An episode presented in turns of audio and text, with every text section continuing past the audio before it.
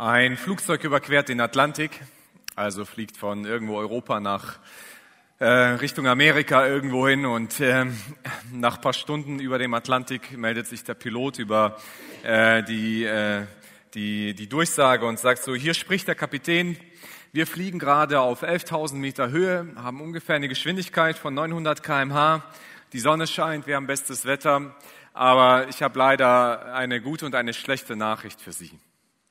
Die schlechte Nachricht zuerst. Die schlechte Nachricht ist, ich habe keine Ahnung, wo wir sind.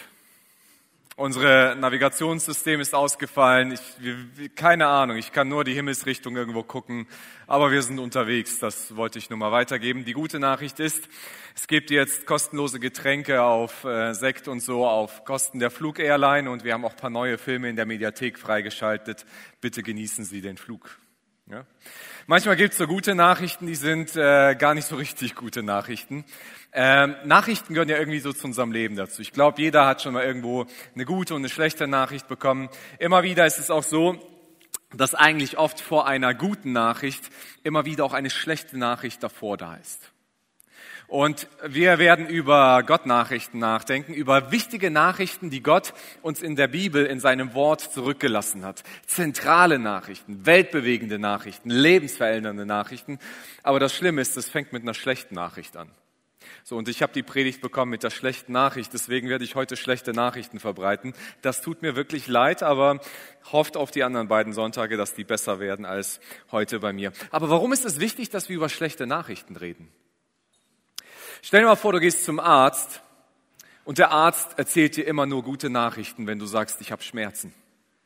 Der sagt, nee, nee, da ist nichts, alles gut. Du gehst nach Hause und es tut immer noch weh und gehst wieder zum Arzt, nee, nee, das ist alles gut. Weil der will dir keine schlechten Nachrichten erzählen. Weil der mag das einfach nicht. Das ist ja unangenehm, schlechte Nachrichten zu erzählen.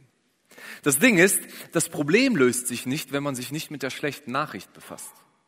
Also wenn du zum Arzt gehst, und so ist es einem Geschäftsmann mal passiert, der geht zum Arzt und sagt, oh, ich habe solche Rückenschmerzen und so weiter. Der Arzt, ja okay, lass uns mal röntgen. Kommt raus, ja, du hast einen Bandscheibenvorfall. Guck mal hier auf dem Röntgenbild und so weiter. Das bedeutet wahrscheinlich, du musst äh, einfach deine Dienstreisen, deine Längen, Flüge und so weiter für mindestens sechs bis acht Wochen mal aufgeben. Der sagt, ey, das geht gar nicht. Ich muss arbeiten. Ne? Das ist so ein typisch deutscher Satz, wenn man, wenn man äh, sagt so, äh, ich habe keine Zeit zum Kranksein, ich muss arbeiten. Ne? So, und der Arzt sagt, ja, aber wenn du genesen willst, äh, dann ist das der Weg. Und der Mann sagt, gibt's da nicht eine andere Lösung? Der Arzt sagt, ja, ich könnte für 20 Euro das Röntgenbild photoshoppen. Also wir versuchen manchmal der schlechten Nachricht aus dem Weg zu gehen, aber das Ding ist, wenn wir nicht die schlechte Nachricht verstehen und begreifen, dass, wir, dass es da ein Problem gibt, dann finden wir nicht die richtige Lösung. Wenn du eine falsche Diagnose bekommst, dann kannst du auch nicht sagen, was, wie, wie löse ich denn das Problem? Und deswegen müssen wir heute über schlechte Nachrichten reden und ich werde heute mit euch über so, könnt ihr einmal schalten? Über Sünde reden. Sünde ist die schlechte Nachricht von heute. Sünde ist so ein altes Wort. Ich finde schon, das Wort hört sich einfach nur schrecklich an. Sünde. So, also, es gibt viele Worte, die sich viel schöner anhören. Es ist so ein Wort, das wir eigentlich nur noch so im Kontext von Theologie oder in Kirchen benutzen. Es ist aus unserem Alltag verschwunden, oder? Wer von euch hat letztes Mal in der Schule oder auf dem Arbeitsplatz mal gehört, ey, das war eine Sünde? Oder selbst in unseren eigenen Familien, wo wir gesagt haben, ey, wenn du das machst, das ist Sünde. Wir haben dieses Wort verbannt. Wir benutzen es gar nicht mehr, weil es einfach so eklig klingt. Das klingt überhaupt nicht schön und ich, ich mag es auch gar nicht so sehr benutzen, gebe ich ehrlich zu, weil es hört sich so so hart an, so unangenehm und wir mögen keine unangenehmen Worte. Deswegen, wir haben immer so Worte, die, äh, wir besuchen oft Ersatz für so negative Worte. Ist euch das mal schon aufgefallen? Ja? Also in unserer Kultur, wenn es so Worte sind, die nicht so toll klingen, dann versuchen wir dafür ein anderes schönes Wort zu finden. Zum Beispiel, wir sagen nicht mehr dumm, ne? sondern wir sagen intellektuell benachteiligt. Oder ja, der ist halt nicht die hellste Kerze auf der Torte. Oder äh, wenn jemand ungebildet ist, dann sagen wir nicht ungebildet, sondern bildungsfern. Habe ich gestern im Radio nochmal gehört. Ne? Bildungsfern. Das hört sich doch viel netter an. Oder ich mag auch das Wort verwildert. Also wenn jemand seinen Garten nicht macht, dann sagt man nicht verwildert, sondern man sagt dazu naturbelassen. Oder wenn jemand seine Haare nicht macht oder so, also so wissentlich nicht mal kämmen oder so. Nee, das ist naturbelassen. Gott hat mich so gemacht. Das hört sich viel schöner an, als zu sagen, ich bin ungepflegt. Ne? Nur naturbelassen ist viel schöner. Äh, irgendwann habe ich mal diesen, und ich finde den Be Begriff echt lustig. Ne? Also wenn Abgeordnete ne, sich eine Gehaltserhöhung geben, wisst ihr, wie man das nennt? Eine Diätenanpassung. Ne? Also Abgeordnete nennen ihr Gehalt eine Diät. Also ich stelle mir unter Diät immer was ganz anderes vor. Da denke ich mir, es wird immer weniger. Aber bei denen wird das immer mehr. Das sind krasse Diäten, die die durchmachen. So eine möchte ich auch mal machen, so eine Diät. Also wir mögen dieses, dieses, diese Worte nicht. Und deswegen haben wir in unserer Kultur für Sünde ein anderes Wort gefunden, das sich nicht mehr so hart anfühlt. Es zeigt immer noch ein Problem an, aber es klingt nicht mehr so hart. Und zwar haben wir das Wort Fehler. Wir machen Fehler. Wir sündigen nicht mehr so oft, sondern wir machen alle Fehler. Ja, weil schließlich machen ja alle Fehler, oder? Gibt es hier jemand, der keinen Fehler macht? So, äh, wer ist schon fehlerfrei von uns? Keiner wirklich, ne? Fehler hört sich eigentlich ganz gut an, weil wir machen Rechtschreibfehler, wir machen Rechenfehler oder wir können uns mal vermessen, also einen Fehler beim Messen machen. Ist mir letztens passiert. Ich habe für meine Jungs äh, haben wir haben wir zusammen mit meinen zwei kleinen Jungs haben wir Tische gebaut, Schreibtische für die und dann habe ich Tisch, äh, Tischbeine geschweißt und ich habe mich bei einem vermessen und ich habe dann beide Tischbeine fertig gehabt und dann will ich die Platte drauflegen, sage zu groß alle Schweißnähte nochmal aufmachen, alles zertrennen, wieder zurechtmachen, flexen, wieder zusammenschweißen und so weiter. Passiert, Fehler passieren. Ja? Oder so Fehler wie, man sollte bestimmte, bestimmtes Geschirr nicht in den Backofen tun, so Tupperware zum Beispiel. Das ist ein ganz schrecklicher Fehler. Ne? Passiert einmal im Leben, macht man dann eigentlich nie wieder. Aber das sind so Fehler, die uns einfach passieren. Ja? Es gibt so Fehler, äh, zum Beispiel kurze Hosen und Sandalen tragen und Socken. Ne? Das sind Fehler, die können passieren. Ne? So, du stellst dich drauf ein, es könnte entweder warm oder kalt sein, dann na, warm, Sandalen, kalt, Socken, also Fehler passieren. Fehler sind so etwas, was zum Leben dazugehört. Aber ist Sünde wirklich nur ein Fehler? Wenn ich euch fragen würde, Hast du diese Woche schon mal einen Fehler gemacht? Ich glaube, wir müssen alle nicht lange nachdenken und jetzt lasst eure Hände mal unten gleich. Da würden die Hände hochgehen und sagen, ja, wir haben alle Fehler gemacht.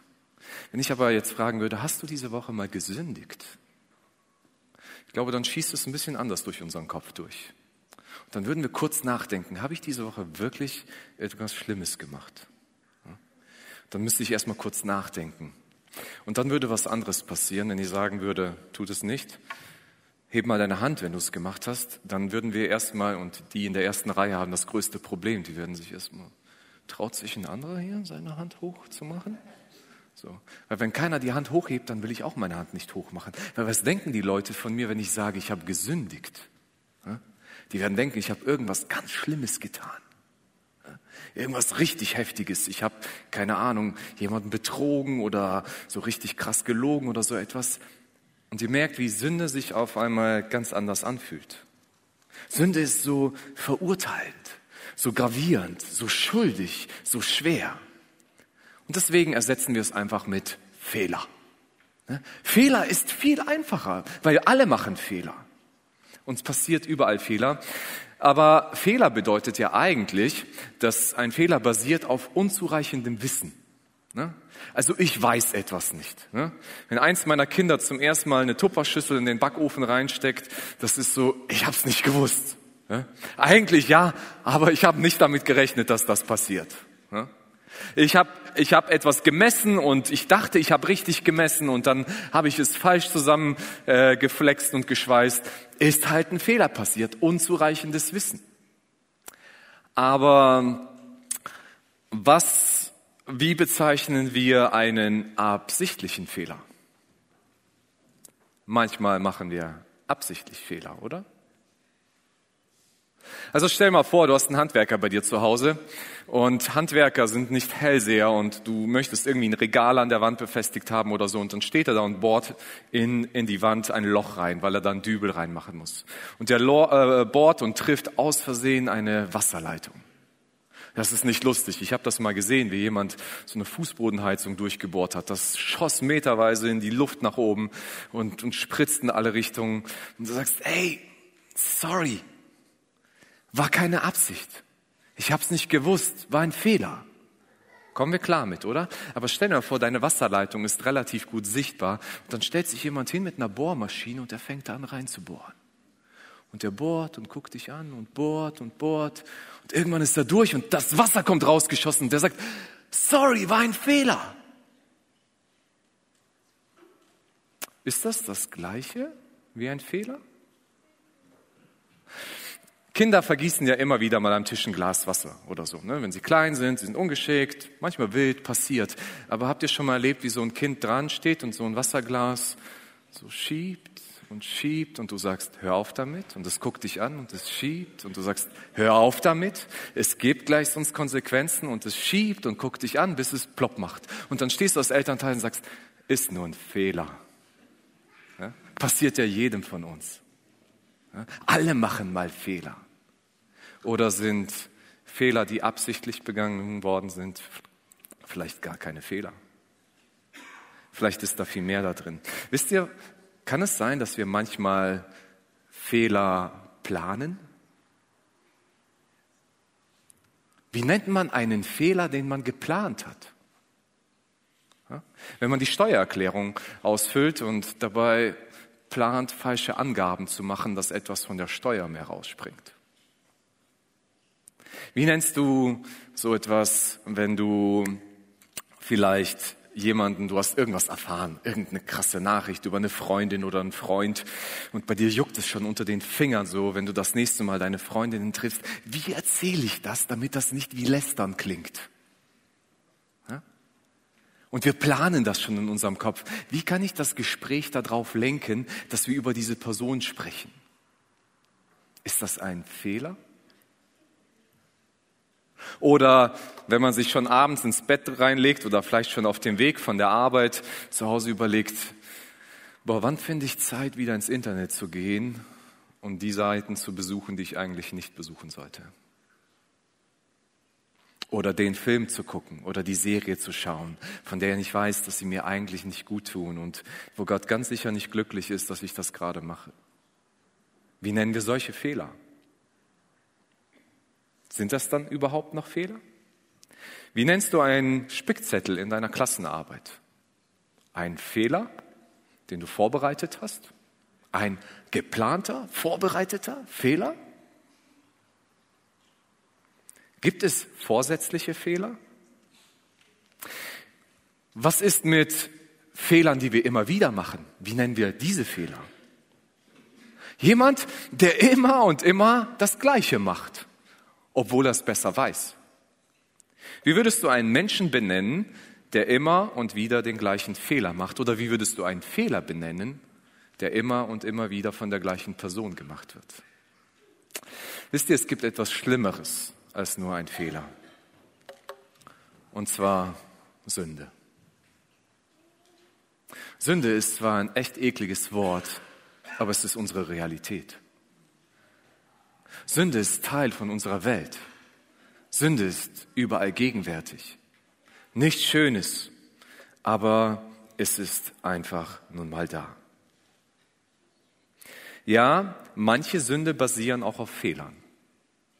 Manchmal sündigen wir, weil wir es nicht besser gewusst haben. Das stimmt. Aber das größte Problem haben wir immer mit den Sünden, von denen wir es wissen. Und von denen wir es oft besser wissen.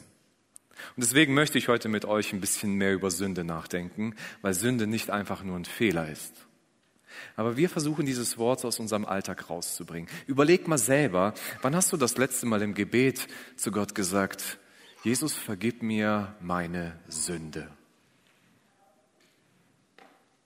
Oder taucht dieses Wort vielleicht gar nicht mehr in unseren Gebeten auf? Weil wenn es sich nicht mehr so hart anklingt, dann ist auch die Konsequenz vielleicht gar nicht so schlimm. Darauf komme ich gleich noch zu sprechen. Was ist Sünde? Sünde ist, nach biblischem Verständnis, ist jede fehlende Übereinstimmung mit dem Willen Gottes in Tat und Haltung. Also das heißt, Sünde ist alles, was nicht mit dem Willen, mit dem Wesen Gottes übereinstimmt, und zwar in Tat und in Haltung. Also nicht nur, was wir getan haben, sondern selbst das, was wir gedacht haben. Und Sünde hat zum Problem, dass äh, Sünde beschreibt das Gestörtsein der Beziehung des Menschen zu Gott. Also Sünde ist beziehungszerstörend. Sünde ist etwas, was kaputt macht, was zerstört, was richtige, heftige Konsequenzen hat. Immer, wenn wir über Sünde sprechen, haben wir, so geht's mir manchmal so, dann haben wir immer so heftige Sachen im Kopf. Ne? Also so Mord, Ehebruch oder Missbrauch oder so richtig krasse Lügen oder so etwas, was Verletzendes, dann denken wir so an Sünde. Aber woran denkt Jesus, wenn er von Sünde spricht? In der Bergpredigt setzt sich Jesus mit einem Missverständnis der damaligen, also der Menschen damals, äh, mit dem Thema Sünde auseinander. Die Menschen, die haben einfach so schnell Kategorien geschaffen. So, da haben wir eine, eine Liste von Geboten. Wenn du das machst, ist es Sünde. Der Rest ist Freiheit, kannst du machen, was du willst. Ne? Und dann sucht man noch die Lücken dazwischen. Und was sagt, was sagt Jesus dazu? Da heißt es in Matthäus Kapitel 5, Verse 21 bis 22, ihr wisst, dass zu den Vorfahren gesagt worden ist, du sollst keinen Mord begehen. Wer ist einverstanden, dass Mord Sünde ist? Die meisten von uns, ne? sind die Menschen damals auch gewesen. Wer einen Mord begeht, soll vor Gericht gestellt werden. Ich aber sage euch, jeder, der auf seinen Bruder zornig ist, gehört vors Gericht. Wer zu seinem Bruder sagt, du Dummkopf, der gehört vor den Hohen Rat. Und wer zu ihm sagt, du Idiot, der gehört ins Feuer der Hölle. Das ist Sünde? Ist heftig, oder? Wisst ihr, wir, wir sind dann ziemlich gut. Ne? Ich kann mich so als Kind erinnern an, diese, an diesen Vers und dass ich den mal gelesen habe und dass meine Mama mir den gesagt hat, wie ich mit meinen Geschwistern gesprochen habe. Kann ich mich noch erinnern. Dann habe ich gesagt, ja, ich, ich, sag, ich sag einfach nicht Idiot, ich sag Trottel. Ja? Weil da habe ich nicht Idiot gesagt. Aber habe ich dann trotzdem gesündigt, wenn ich ein anderes Wort benutze? Warum? weil das, was Jesus hier beschreibt, beziehungszerstörend ist. Und wenn wir Beziehungen zu Menschen zerstören, dann zerstören wir auch Beziehungen zu Gott. Deswegen ist Sünde so ein massives Problem. Aber die Messlatte ist echt hochgesetzt. Äh, ein bisschen weiter sagt Jesus, ihr wisst, dass es heißt, du sollst nicht Ehe brechen. Also ich würde nur sagen, da sind wir uns auch einig, das ist Sünde. Ne? Ich aber sage euch, jeder, der eine Frau mit begehrlichem Blick ansieht, hat damit in seinem Herzen schon Ehebruch mit ihr begangen. Was? Einfach nur im Gedanken? Ich habe ja noch nichts mal gemacht. Und ich habe schon gesündigt? Nur beim Gedanken da drin? Sagt Jesus, ja, weil das ist beziehungszerstörend. Das ist Sünde. Das ist nicht gut. Ich kenne ja so Sprüche, ne? Appetit holt man sich draußen, gegessen wird daheim. Ihr sagt, nee, nee, Appetit holen draußen ist Sünde. Läuft nicht. Macht man nicht. Der Halbbruder von Jesus, Jakobus, der später auch zum Glauben gekommen ist, hat einen Brief an Gemeinden in der Diaspora, in der Verstreuung geschickt und er hat auch eine krasse Definition von Sünde geschaffen. Und er hat geschrieben in Jakobus Kapitel 4, wer nun Gutes zu tun weiß und es nicht tut, für den ist es Sünde. Alter, hat jemand diese Woche von euch schon mal gesündigt? Also wenn ich diese drei Definitionen angucke, und ihr könnt die Bergpredigt mal ein bisschen mehr durchlesen, da hat Jesus noch viele andere Beispiele, was Sünde ist. Und hier geht es nicht darum, dass ich laufen muss und überall sagen muss, da kann ich was Gutes tun, da kann ich was Gutes tun, sondern es geht darum, dass ich manchmal weiß, dass ich jemandem etwas Gutes tun kann und ich will es mit Absicht nicht tun, weil ich keinen Bock habe. Weil ich einfach zu egoistisch, zu faul, zu selbst, äh, selbstverliebt bin und ich sage, ich gönne dem das gar nicht. Ich will dem gar nichts Gutes tun. Und Jesus sagt dann, das ist Sünde. Warum ist das Sünde? Weil es beziehungszerstörerisch ist. Jemandem etwas Gutes tun zu können und es nicht zu tun, zerstört etwas in der Beziehung zu diesem Menschen.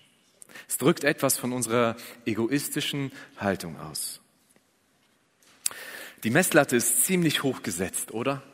Also wer kann dem gerecht werden? Also Jesus, Hättest du nicht ein bisschen realistischer sein können, als du über Sünde gesprochen hast? Also wer soll das bitte einhalten können? Also die Messlatte ist ja so hoch, der kommt doch niemand, niemand irgendwie gerecht. Aber Jesus hat, ein, hat eine andere Herausforderung und sagt, ja, was soll ich denn machen? Ich kann doch keine Messlatte anlegen, die meinem Wesen widerspricht. Weil alles, was meinem Wesen widerspricht, das ist Sünde. Und wenn ich Sünde runterschraube, dann widerspreche ich mir ja selber. Die Messlatte hat Gott so angelegt für Sünde, dass sie seinem Wesen entspricht. Und wenn Sünde wieder Sünde Beziehungen zerstört, dann beschreibt Jesus alles, was Beziehungen zerstört. Und deswegen ist es so heftig. Aber wenn all diese kleinen Sünden meine Beziehung zu Jesus zerstören, dann ist das doch ziemlich gravierend, oder? Und deswegen müssen wir uns eingestehen, und das ist die schlechte Nachricht, ich bin ein Sünder. Ich bin nicht nur ein Fehlermacher. Mir passieren nicht nur ab und zu Fehler, sondern ich sündige. Und das wahrscheinlich gar nicht so selten. Das Problem ist, Jesus hat nicht ein Wort kreiert, das sich einfach nur hart anhört oder schwer anhört und sagt, ach, die Leute sollen dieses harte Wort mit sich führen und ich will sie strafen mit diesem Wort oder so, sondern dieses harte Wort drückt eigentlich ein Konzept aus, das, das ah, sehr gravierend ist. Denn hinter Sünde steht ein großes Problem. Und zwar das Problem von Schuld. Denn wer sündigt, wird schuldig. Und mit Schuld können wir eigentlich ein bisschen mehr anfangen. Wir können mit Schuld ein bisschen mehr umgehen. Ne? Wir wissen, dass Schuld bedeutet, dass ich bei jemandem irgendwie in der Kreide stehe, dass ich jemandem etwas verpflichtet bin, dass jemand Anspruch auf etwas von mir hat. Also wenn du im Internet etwas bestellst ja, und dann kriegst du das und du bestellst das auf Rechnung, keine Ahnung, die neuesten Schuhe, die du brauchst und du bestellst sie auf Rechnung und die kommen und du freust dich, die passen, die sehen gut aus, du ziehst sie an, du läufst los. Das Einzige, was du nicht machst, ist, du zahlst die Rechnung nicht. Wisst ihr, was dann die Firma macht? Die sagt, war ein Fehler. Kann jedem mal passieren. Nein, die sagt was ganz anderes. Die sagt, ey, der Kerl hat Schulden bei uns. Eins steht fest, wir bleiben auf diesen Schulden nicht sitzen. Und wenn wir sitzen bleiben, dann wird er leiden. Und was sie dann machen ist, sie schicken dir die erste Mahnung, dann schicken sie die zweite Mahnung und dann kommt da ein Inkassoschreiben dazu, wo du dann Mahngebühren hast und eine, äh, also Inkassogebühren, die dazu kommen, das wird dann ziemlich teuer schon. Dann kosten die Schuhe auf einmal doppelt so viel und dann sagst du dir, ja, einfach nur abwarten. Irgendwann geben die schon auf. Die geben nicht auf. Dann kommt dann irgendwann eine Anzeige und wenn du dann vor Gericht bist, und du dann immer noch nicht zahlst, die Gerichtskosten und die alles dazu kommt, dann wirst du anders bezahlen. Und zwar nicht mit Geld, sondern mit Freiheit. Und das ist das Problem von Schuld. Sobald wir Schuld haben, das heißt Schulden haben, muss irgendwie etwas stattfinden, dass das gesühnt wird. Wer sündigt, wird schuldig. Und das heißt, es entsteht ein Ungleichgewicht, es entsteht eine Forderung, es entsteht ein Problem, eine Konsequenz wird daraus resultieren. Jetzt gibt es ja Schulden in unserem Leben, die können wir ja begleichen. Also ich habe ein Haus gekauft und äh, ich habe Schulden bei einer Bank und die zahle ich monatlich ab und wenn alles gut klappt, habe ich die irgendwann mal alle abgezahlt. Aber was ist mit Schulden, die ich nicht bezahlen kann? Wenn ich eine Schuld habe, zu der ich gar nicht in der Lage bin, sie zu bezahlen, was ist dann das Problem? Das wird dann ziemlich gravierend, oder? Was ist die Schuld, die entsteht auf Sünde? Was ist die Konsequenz? Was ist der Preis, der für Sünde gezahlt werden muss? In Römer 6:23 sagt Jesus, äh, sagt Paulus, denn der Lohn, also der Preis für Sünde, den die Sünde zahlt, ist der Tod. Also anders gesagt, dein Leben. Warum der Tod? Wieso so krass? Wieso so heftig? Es ist eigentlich ganz einfach. Und zwar als Gott den Menschen geschaffen hat im Garten Eden, da hat Gott den Menschen perfekt gemacht. Er hat alles wundervoll gemacht. Der Mensch war perfekt, ähm, es gab keinen verwilderten äh, Haare, die Föhnfrisur saß immer bei Adam, wenn der Wind wehte und alles. Das war alles gut. Ne? Äh, keine Diät notwendig und alles, alles perfekt. Und dann sagt Gott zu Adam, Adam, ich habe dich in diese Welt reingesetzt und äh, unsere Beziehung, für die ich dich geschaffen habe, basiert auf Liebe. Deswegen habe ich dir einen freien Willen gegeben. Und deswegen kannst du dich immer noch gegen mich entscheiden. Ich muss damit leben können, weil sonst kannst du mich ja nicht lieben. Aber sei dir bewusst, wenn du dich gegen mich entscheidest, gegen unsere Beziehung, dann wirst du das Gegenteil von mir bekommen. Was ist das Gegenteil von Gott? Gott ist der Inbegriff von Leben. Jesus sagt über sich selbst, ich bin der Weg, die Wahrheit und das Leben. Also wenn du dich gegen das Leben entscheidest, für was entscheidest du dich folglich? Für den Tod. Ja? Wenn wir uns gegen Licht entscheiden, für was entscheiden wir uns dann automatisch? Für Finsternis. Wenn ich mich gegen Wärme entscheide, was ist die Konsequenz daraus? Kälte. Der Tod ist nicht etwas, was Gott kreiert hat für den Menschen, sondern der Tod ist die Konsequenz der Abwesenheit Gottes. Und das ist das Problem. Sünde bringt Schuld in unser Leben. So, der Tod ist die Abwesenheit vom Leben, also die Abwesenheit von Gott. So jetzt, das ist das massive Problem, das wir haben. Das ist die schlechte Nachricht. Die schlechte Nachricht ist, dass wir eine gestörte Beziehung haben mit Gott. Sünde ist unsere Realität. Sünde als das Gegenteil von Gott zerstört Beziehung. Wir haben Schuld. Und das ist ein gravierendes Problem und Jesus spricht über dieses Problem der Schuld. Und er gibt uns so ein bisschen eine Anleitung, worauf wir achtsam sein sollten. Und zwar auch in der Bergpredigt spricht Jesus davon. Also wenn du deine Gabe zum Altar bringst, also hier geht es um einen normalen Juden. Ne? Und angenommen, da ist äh, so ein klassischer Jude zu der damaligen Zeit, ein Hebräer, und der geht regelmäßig mal in den Tempel, um irgendein Opfer zu bringen.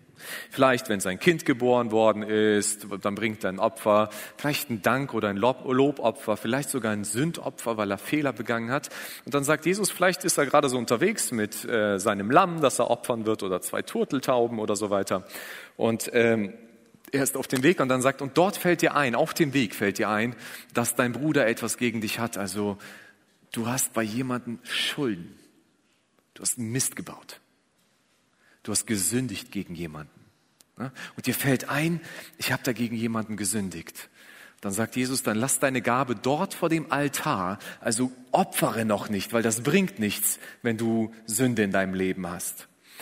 Geh und versöhne dich zuerst mit deinem Bruder, danach komm und bring äh, Gott deine Gabe dar. Wenn jemand eine Schuld zu bezahlen hat, äh, wenn du jemanden eine Schuld zu bezahlen hast, dann einige äh, dich mit ihm, solange du äh, noch mit ihm auf dem Weg zum Gericht bist. Tu es schnell, sonst übergibt er dich dem Richter. Und dieser übergibt, äh, übergibt dich dem Gerichtsdiener und du wirst ins Gefängnis geworfen werden. Und ich sage dir, du wirst von dort nicht herauskommen, bevor du alles bis auf den letzten Heller bezahlt hast. Jesus sagt, Schuld löst sich nicht einfach auf. Schuld verschwindet nicht einfach. sondern Schuld muss beglichen werden. Und es ist deine Verantwortung, wie du mit deiner Schuld umgehst. Und Jesus gibt den Tipp und sagt, tu es schnell. Denn dein Problem ist, wenn du vom Richter gelandet bist, kann es sein, dass du keine zweite Chance mehr bekommst. Dass es zu spät sein wird, diese Sache zu klären. Jesus macht deutlich, dass auf Schuld Konsequenz folgen wird. Du kannst nicht schuldbeladen in einer Beziehung mit Gott leben. Es wird einen Moment geben, wo du vor dem Richter stehen wirst und dann wirst du für deine Schuld vielleicht büßen. Und jetzt komme ich wieder zurück zum Fehler. Wisst ihr, solange wir glauben, dass unser größtes Problem einfach ein Fehler ist, sind wir uns nicht bewusst, wie groß das Problem eigentlich ist. Wenn ich sage, Fehler ist so ein Ding, das passiert halt mal halb so wild. Gott wird ja nicht so kleinlich sein, dass er so auf Fehler rumhackt, oder? Weil Fehler gehören einfach so zum Leben dazu. Sünde auch. Aber hier wissen wir um der Konsequenz mehr bewusst. Und wenn wir unsere Sünden nur als Fehler bezeichnen, dann kann es sein, dass wir irgendwie so ein Gefühl bekommen, das ist gar nicht so schlimm. Ja? Das fühlt sich gar nicht so schlimm an. Und wenn Jesus über Sünde gesprochen hat, dann hat Jesus immer über Wiederherstellung gesprochen. Wenn Jesus über Sünde gesprochen hat, dann ging es ihm nie darum, den Menschen zu verdammen, sondern den Menschen wiederherzustellen. Er wollte, dass das, was kaputt gegangen ist, wieder ganz gemacht wird. Wir haben einmal die Situation, da kommen Menschen zu Jesus. Ja, und diese Menschen, die sind so ein bisschen gespannt, weil Jesus hängt ganz oft mit Sündern ab. Und sie kommen mit, einer, mit einem richtigen Sünder zu Jesus. Ne? Sie haben eine Frau erwischt, auch beim Ehebruch. Ne? Also die hat richtig was Krasses gemacht, in flagranti erwischt worden. Einfach nur heftig. Ne?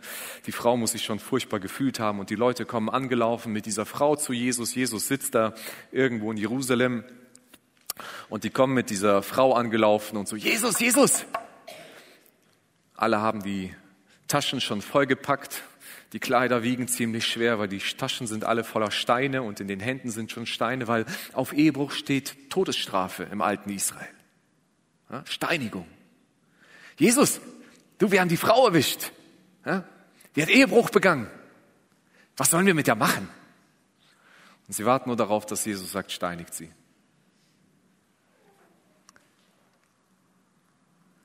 Und Jesus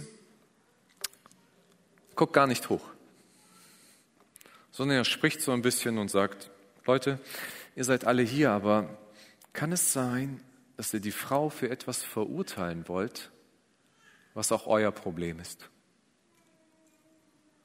Und wir kennen diesen bekannten Satz von Jesus, wer ohne Sünde ist, werfe den ersten Stein. Und auf einmal hört Jesus so ganz leise Geräusche. Er hat so wie Steine still auf den Boden fallen. Die Menschen die Steine, die sie in den Händen mitgebracht haben, einfach nur runterplumpsen lassen, sich umdrehen und langsam weggehen, einer nach dem anderen. Und dann bleibt nur noch Jesus und die Frau übrig. Was soll die Frau jetzt machen? Soll die einfach abhauen? Sie steht da und dann lesen wir in Johannes Kapitel 8, Verse 10 und 11, er richtete sich auf. Wo sind die geblieben? Also wo sind die Menschen hin? fragt er die Frau. Hat dich keiner verurteilt? Nein, Herr, keiner, antwortet sie. Da sagt Jesus, ich verurteile dich auch nicht. Du darfst gehen. Sündige von jetzt an nicht mehr. Wisst ihr, was Jesus macht? Er sagt, ich gebe dir eine Chance für Wiederherstellung. Ich vergebe dir. Aber, er sagt, mach diese Beziehung nicht mehr wieder kaputt. Sündige nicht mehr lad keine Schuld mehr auf dich auf. Und das ist wichtig zu verstehen. Es gibt Menschen, und es ist mir auch begegnet, Christen, ich glaube, die kommen zu Jesus, weil sie einfach nur Schuld vergeben haben wollen. Aber sie sind nicht daran interessiert, dass Beziehung wiederhergestellt wird. Und sie haben herausgefunden, dass Jesus so eine Schuldvergebungsflatrate hat. So fühlt sich das für sie an. Weil mit Schuld zu leben ist immer so ein ekliges Gefühl. Ne? Man weiß, ah, ich bin da schuldig, ich habe mir irgendwas falsch gemacht. Und dann kann ich immer mit Absicht einen Fehler machen gehen. Ich gehe und besauf mich wieder auf einer Party und dann am nächsten Morgen weiß ich, ich kann wieder beten und ich kann wieder zu Jesus kommen und sagen, Jesus, vergib mir meine, meinen Fehler, den ich gestern wieder gemacht habe. Ja? Und sie haben so das Gefühl, dass Jesus nur an Vergebung interessiert ist, aber sie haben nicht verstanden, dass sie jedes Mal etwas an einer Beziehung kaputt machen und dass sie zurückkommen und mit dieser Art und Weise nicht daran interessiert, die Beziehung wiederherzustellen. Weil wenn sie an Beziehung interessiert wären, würden sie nicht absichtlich, geplant sündigen.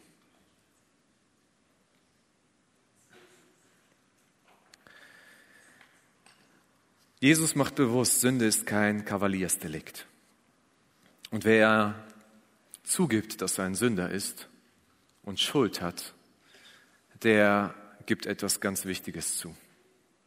Der gibt zu, dass ich es alleine nicht lösen kann. Und er sagt etwas ganz Wichtiges.